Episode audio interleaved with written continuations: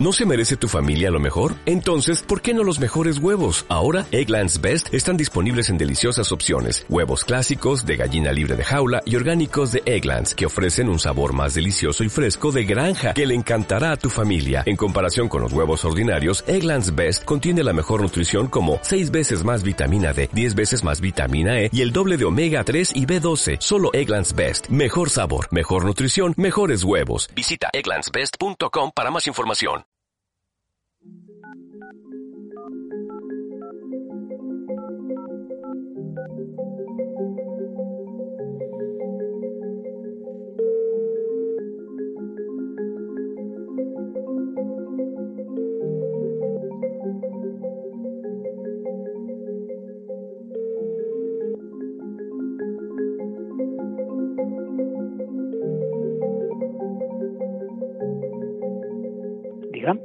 Hola, buenas para el señor Alfonso Ventura, si es tan amable.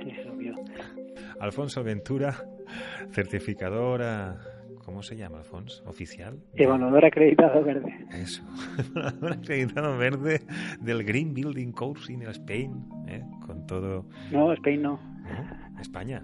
¿No? Sí. Vale. Que se puede confundir, que se puede en esa tres. Vamos a cortar, no. Alfonso, ¿qué tal? Buenas tardes. Eh, cositas, veréis, os voy a contar. Me adelanto yo hago una pequeña intro.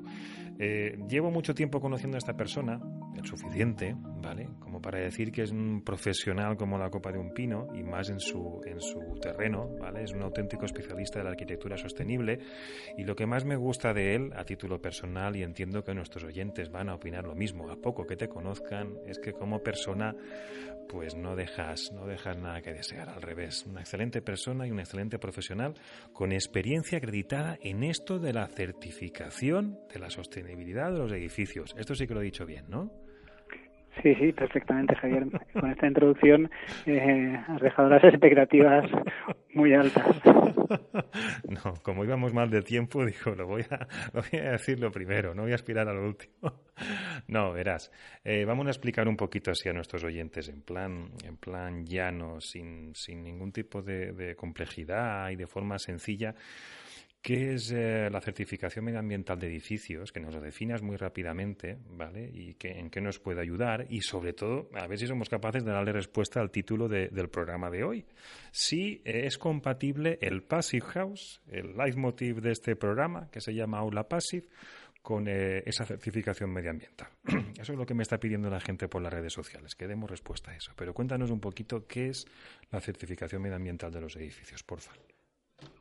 Sí, pues bueno, la certificación medioambiental más o menos es un, método eh, empírico y basado en fundamentos científicos para demostrar que los edificios son, son sostenibles, son más sostenibles que, que la media y contribuyen a mejorar el, el medio ambiente. Y simplemente es un, un modo de, de poder compararlos y, y demostrarlo, porque claro, todo el mundo quiere ser green y eco-friendly, pero, pero esto no termina de significar nada. Correcto. Entonces, pues bueno. Vamos a entender que es una metodología de trabajo que ayuda al técnico a tomar las decisiones oportunas para dar los pasos adecuados que conduzcan a ese edificio terminado a que sea sostenible en toda su vida útil, ¿no? Que en eso me corregías tú mucho. Háblanos Sí, un poquito sí, cuál sí. es toda la vida útil de- del edificio, para que lo entiendan los compañeros, que no solo atiende, entiendo yo, a, la etapa de construcción, que es la que vivimos nosotros, ¿no? Sí, ni tampoco a la, a la de uso, porque generalmente eh, últimamente el debate está muy centrado en el, en el ahorro de energía y en la eficiencia en, energética en, en la fase de uso, ujú, en la energía que consumimos para aclimatar nuestros edificios, que si bien es importante, no es la única, la única fase en la que interviene la energía a lo largo de la vida útil de, de los edificios. Eh, también tiene un peso muy importante la fase de, de producción de, de las materias con las que construiremos nuestros edificios y el transporte por el cual llegan a nuestra obra, el propio proceso de construcción y incluso el, el proceso de demolición y, y su posterior eh, reutilización, reciclaje o, en el peor de los casos, eh, desecho. Eh, lo que se trata es de fomentar una, una economía circular y, y que, y que los subproductos, ¿no? cuando acabamos la, demolición del edificio, vuelvan a, poder incorporarse a la cadena de. Era un concepto en el que insistías muchos, voy a poner en conocimiento de nuestros oyentes, en los cursos que compartíamos conjuntamente, yo hablaba de Passive House y Alfonso nos daba los aspectos medioambientales, digo yo así, y me insistía mucho en la energía embebida en, en la construcción de un edificio, que en algunos casos podía ser incluso muy representativa, ¿no? Estamos valorando la, energía que van a consumir en su vida útil, pero la energía embebida en esas primeras etapas y en esa última etapa de demolición también puede ser muy considerable en algunos casos, ¿no, Alfonso? Claro, hay que tener en cuenta que eh, pues en los edificios, digamos, previos a la, a la última reforma del Código Técnico, por así decirlo, eh, pues bueno, es cierto que, el, que la energía en el, del, del consumo del, del, edificio en su, en su fase de uso, pues representaba en torno a un eh, 70% del, del total. ¿Eh? Era muy importante respecto al, al resto de fases. Pero ¿qué pasa en la medida en que, en que vamos hacia edificios de, de consumo de energía casi nulo y cada vez más eficientes energéticamente? la parte de la energía eh, gris embebida en, en los materiales de construcción pues es prácticamente la misma o incluso puede aumentar porque estamos aumentando los aislamientos y, y sin embargo hemos reducido muchísimo la energía que consume el edificio. Con lo cual, eh, mm, pues han hecho estudios a, nivel europeo y, resulta que incluso la fase de, de, fabricación y construcción de los, de los materiales que, que incluyen nuestro edificio, pues puede superar eh, la energía de uso.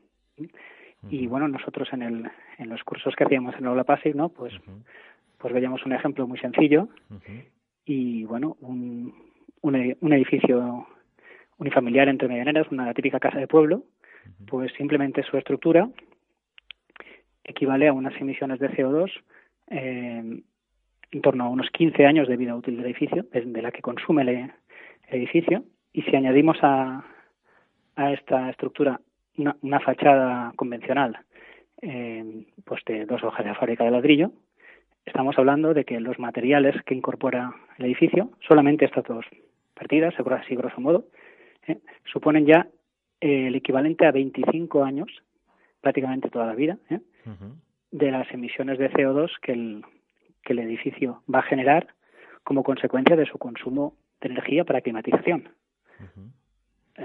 con lo cual nos, nos podemos hacer claramente una, una idea de la importancia de, que los materiales tienen en, en la energía, de, el consumo energético de los edificios y, en su impacto medioambiental.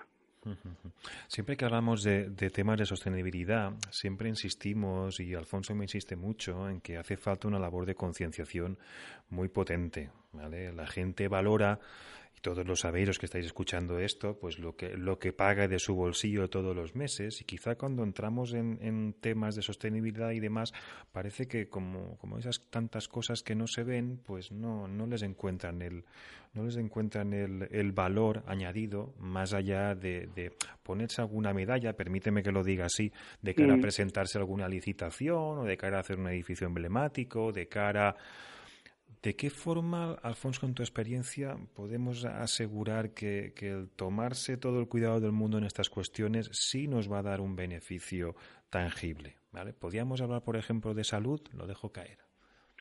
Sí, fundamentalmente, fundamentalmente es un tema de, de salud y, y bueno, todos, todos hemos oído hablar del, del cambio climático, ¿no? Y es, y es una realidad que, que nos afecta y nos va a afectar y, y que tenemos que poner todos nuestros medios en, en evitarlo, porque si no, eh, las condiciones de contorno en las que se desarrolla nuestra actividad diaria pueden cambiar drásticamente. Y, y eso también va a afectar a, a la economía y, y al confort. Y, y, por supuesto a, a la salud de las personas. Mucha gente cuando nos pregunta en las casas pasivas, oye, ¿y esto? Yo siempre les respondo, pues lo que te, lo que te vas a comprar es una herramienta para defenderte de la, las circunstancias medioambientales o ambientales de tu Pero claro, es que con nuestro trabajo en la construcción, la edificación, estamos condicionando esas, circunstancias ¿no? que nos están afectando. Entonces, es todo un ciclo, como bien decías por ahí, la, economía circular, ¿no? Es el concepto que queramos o no queramos, nos tenemos que sentir responsables ¿eh? y tenemos que, que ponerlo en valor y defenderlo hasta la fecha en la que sea de obligado cumplimiento, ¿no? Porque esto no es de obligado cumplimiento en España. Vamos a decir Bueno, pero de, todos modos no tarda en serlo. Entonces también es una manera de, darle un, valor a, medio y largo plazo al, inmueble, porque si no se va a quedar obsoleto prácticamente antes de, terminarlo. Si hacemos a día de hoy edificios que cumplen estrictamente el, código técnico, en cinco años estarán desfasados. Eh, las directivas europeas en, eh, al respecto, por ejemplo, de, esto de la economía circular y los residuos son, son muy claras, son, son muy severas y se quiere que, que desaparezca el, el concepto de, de residuo como tal, ¿vale? Y por lo tanto, cuando el edificio se demuela, tiene que volver completamente a, a transformarse en un recurso.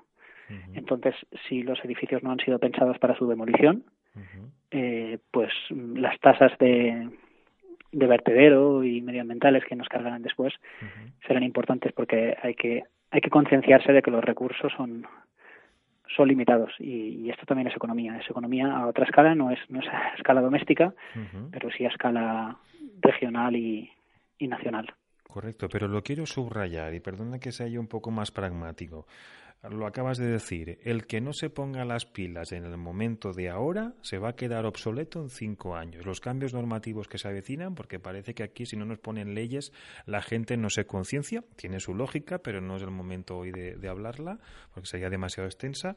En cinco años tenemos ya normativas de obligado cumplimiento aquí que velen por estas cuestiones, ¿no? Entonces, eh, ¿qué recurso le queda al técnico que como el que viene a buscar en el Passive House esa red esas recetas o esa sistematología para dar cumplimiento efectivo al código técnico, ¿no? En cuanto al tema de energía, eh, lo sabemos, es una buena, es la mejor lección quizá porque es algo probado.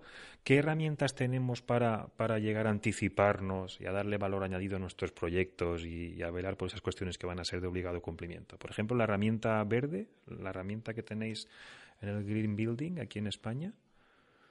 Sí, pues la herramienta verde tiene, tiene en consideración más, más aspectos que únicamente el, el, de, la energía en fase de uso.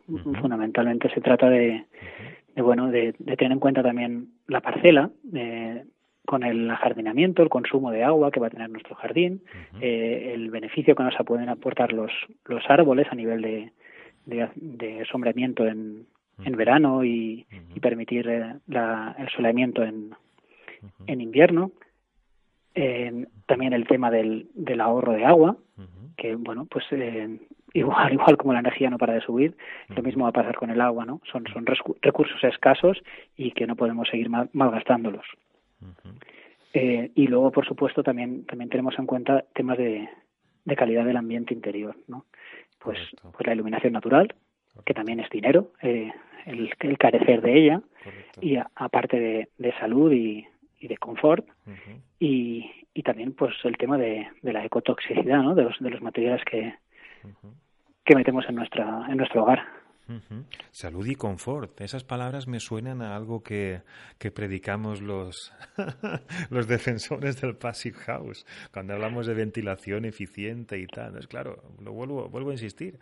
Hablamos de ventilación eficiente y demás, pero necesitamos quizá salvaguardar que el ambiente, lo que se respire, sea sano y demás. Entonces, yo creo que estamos respondiendo a la última pregunta y como vamos mal de tiempo, eh, la vamos a lanzar ya. Passive House y la herramienta verde, Passive House y la certificación medioambiental, ¿son compatibles, Alfonso?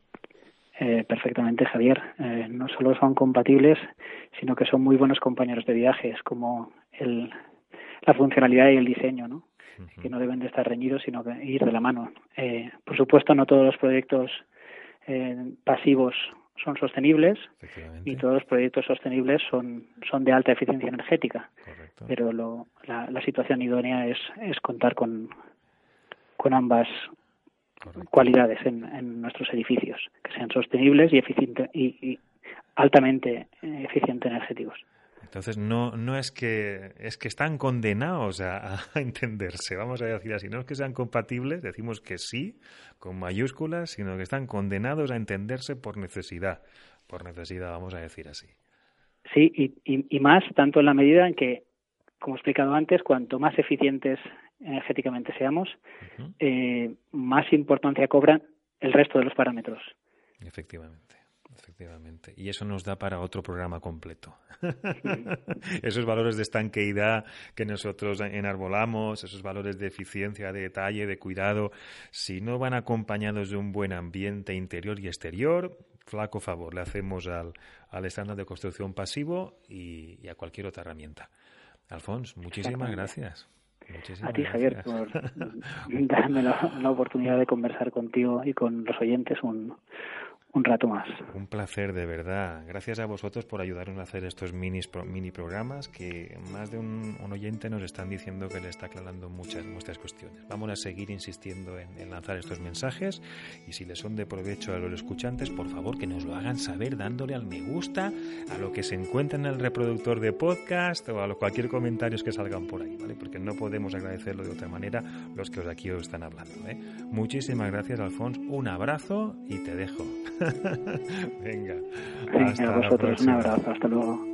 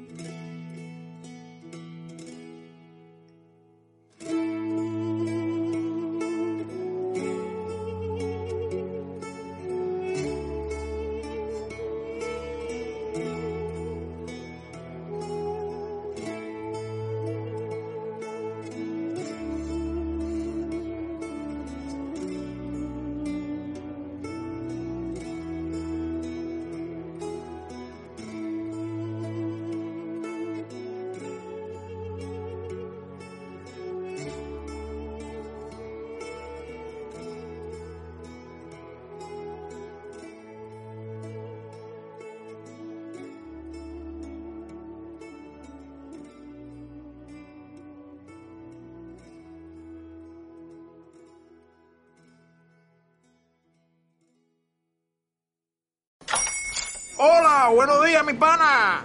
Buenos días, bienvenido a Sherwin Williams. ¡Ey! ¿Qué onda, compadre? ¿Qué onda? Ya tengo lista la pintura que ordenaste en el ProPlus app. Con más de 6.000 representantes en nuestras tiendas listos para atenderte en tu idioma y beneficios para contratistas que encontrarás en aliadopro.com. En Sherwin Williams somos el aliado del PRO.